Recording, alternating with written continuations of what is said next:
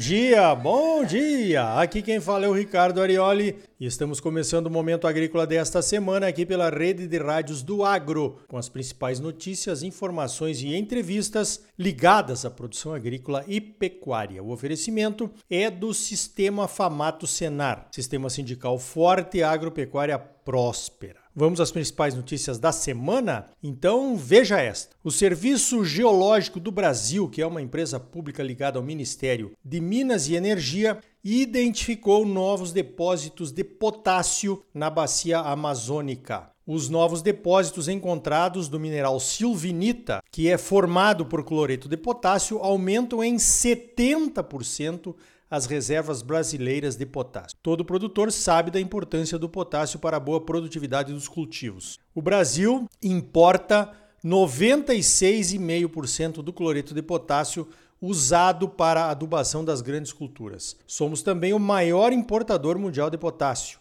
Em 2019, importamos 10 milhões e meio de toneladas.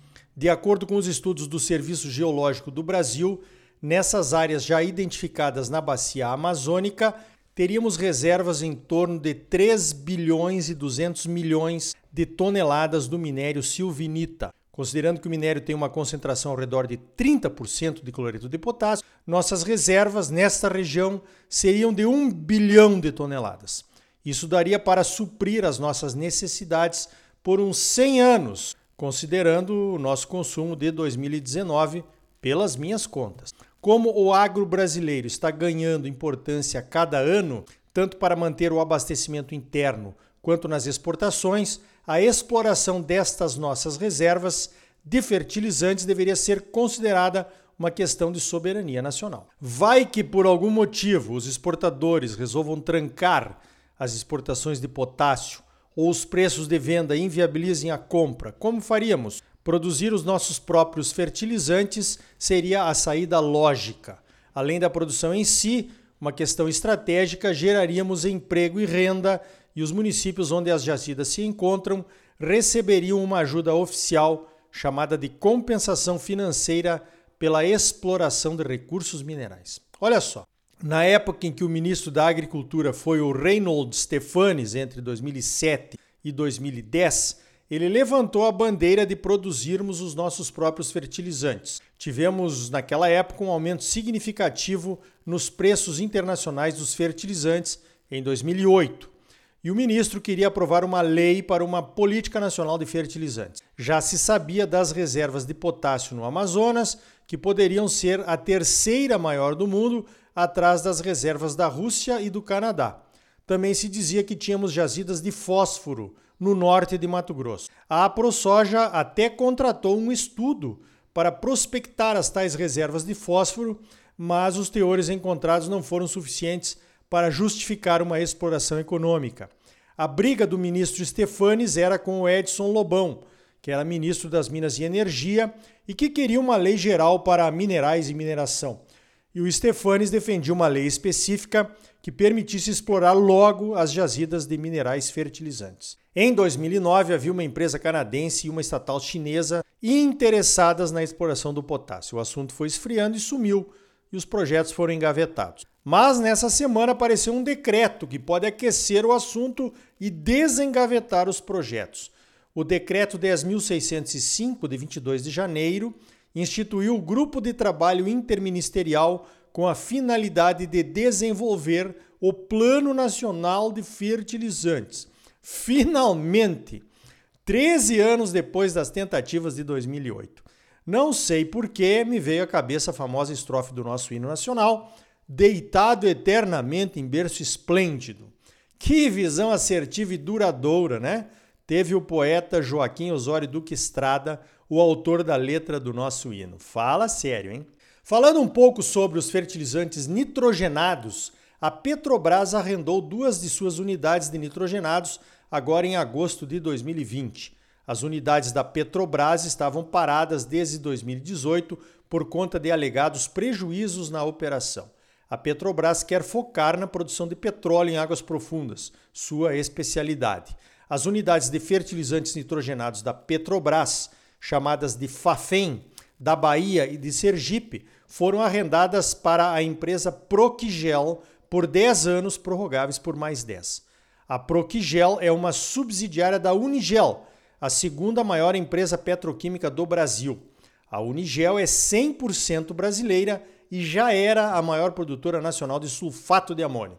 O arrendamento ficou barato. A Proquigel pagará 177 milhões de reais por ano por uma indústria que deve faturar uns 2 bilhões de reais por ano. Ajudaram também os incentivos fiscais que os governos da Bahia e de Sergipe concederam à Proquigel e que a Petrobras não tinha. Triste realidade é essa do Brasil e de seus estados, onde o custo dos impostos diretos é o principal determinante de investimentos estratégicos. Se não tiver incentivo fiscal, o investimento não sai. A fábrica de Sergipe, rebatizada de Unigel Agro, vai entrar em operação agora no início desse ano.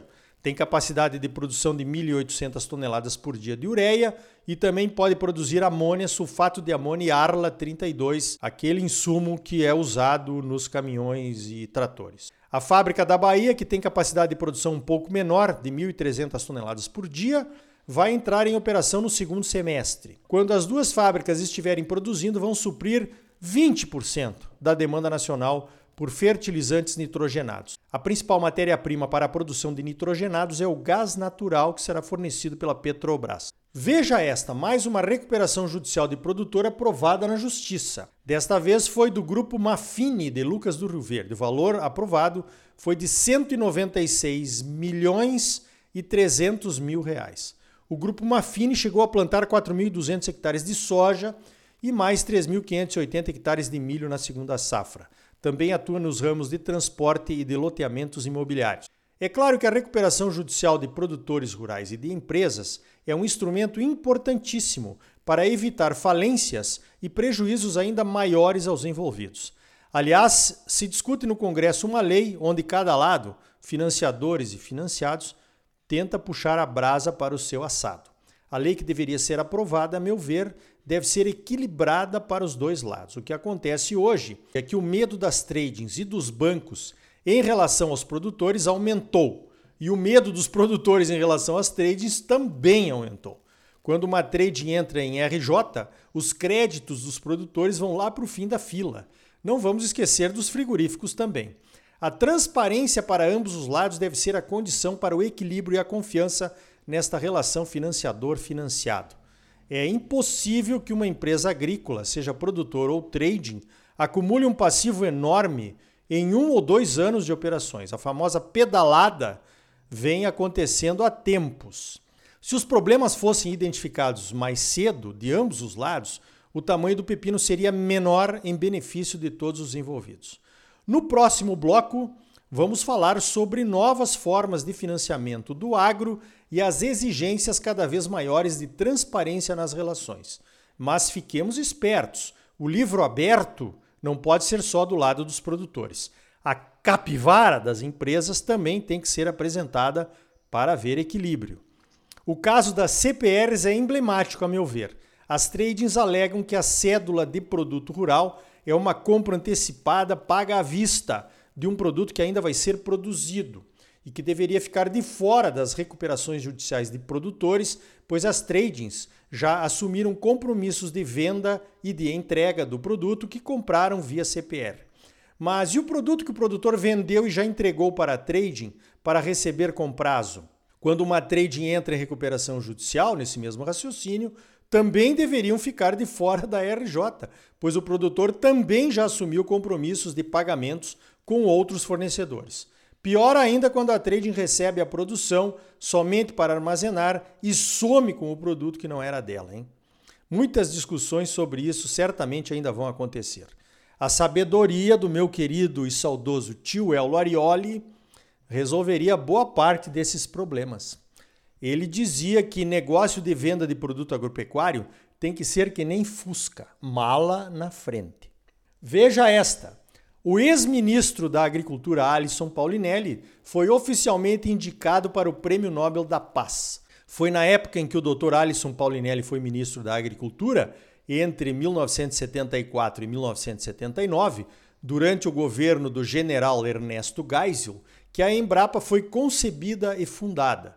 E foi assim que começaram as pesquisas para a nossa agricultura tropical, que hoje faz tanto sucesso para a economia do Brasil e para tantos países que importam os nossos produtos. Merecida a homenagem, mesmo que ele não seja o escolhido. Mas é claro, estamos na torcida. Falando em pessoas que fazem a diferença, faleceu nesta sexta-feira um dos pioneiros do plantio direto, o produtor Herbert Bartz. O plantio direto revolucionou a sustentabilidade da produção agrícola e a sua adaptação ao clima tropical do Centro-Oeste fez e faz toda a diferença. Veja esta: feiras importantes sendo canceladas em função da pandemia do coronavírus. A 13ª edição da Feira Pareci Superagro, que deveria acontecer agora, entre os dias 9 e 12 de março deste ano, foi adiada para 2022. O show Safra lá de Lucas do Rio Verde também ficou para 2022. A feira de Sinop, a Norte Show, ficou para abril de 2022. Até que no show comigo, que aconteceria lá em Rio Verde, Goiás, e a Bahia Farm Show lá de Luiz Eduardo Magalhães, também ficaram para o ano que vem. É isso aí. A prudência e a sensatez mandam que evitemos as aglomerações e contatos sociais desnecessários. No entanto, parece que muita gente ainda não se convenceu da gravidade da situação da Covid-19. Domingo eu saí para dar uma volta de carro em alguns bairros de Tangará da Serra, onde eu moro, e deu para contar nos dedos as pessoas que estavam usando máscara. Lamentável. Ainda mais quando alguém que não apresenta sintomas fortes acaba contaminando alguém que acaba falecendo. Sobre as feiras, apesar de alavancarem negócios e trazer muita informação aos produtores, eu tenho certeza que algumas atividades que estavam planejadas serão realizadas de forma virtual, o que virou moda nesses tempos de pandemia. Então tá aí. No próximo bloco vamos saber como funcionam essas novas modalidades de financiamento do agro, que já chegaram para algumas empresas grandes como a Amage e o grupo Schaefer. Não perca é logo depois dos comerciais. E ainda hoje vamos conhecer em detalhes o chamado Arco Norte, e seus portos, por onde o volume de commodities exportados pelo Brasil cresce espetacularmente. E também vamos falar sobre a ferrovia Senador Vuolo, a Ferronorte, chegando em Cuiabá. E aí? Tá bom ou não tá? É claro que tá bom, você só merece o melhor. Então não saia daí, voltamos em seguida com mais momento agrícola para você, num oferecimento do Sistema Famato Senar. Sistema sindical forte, agropecuária próspera. Voltamos já.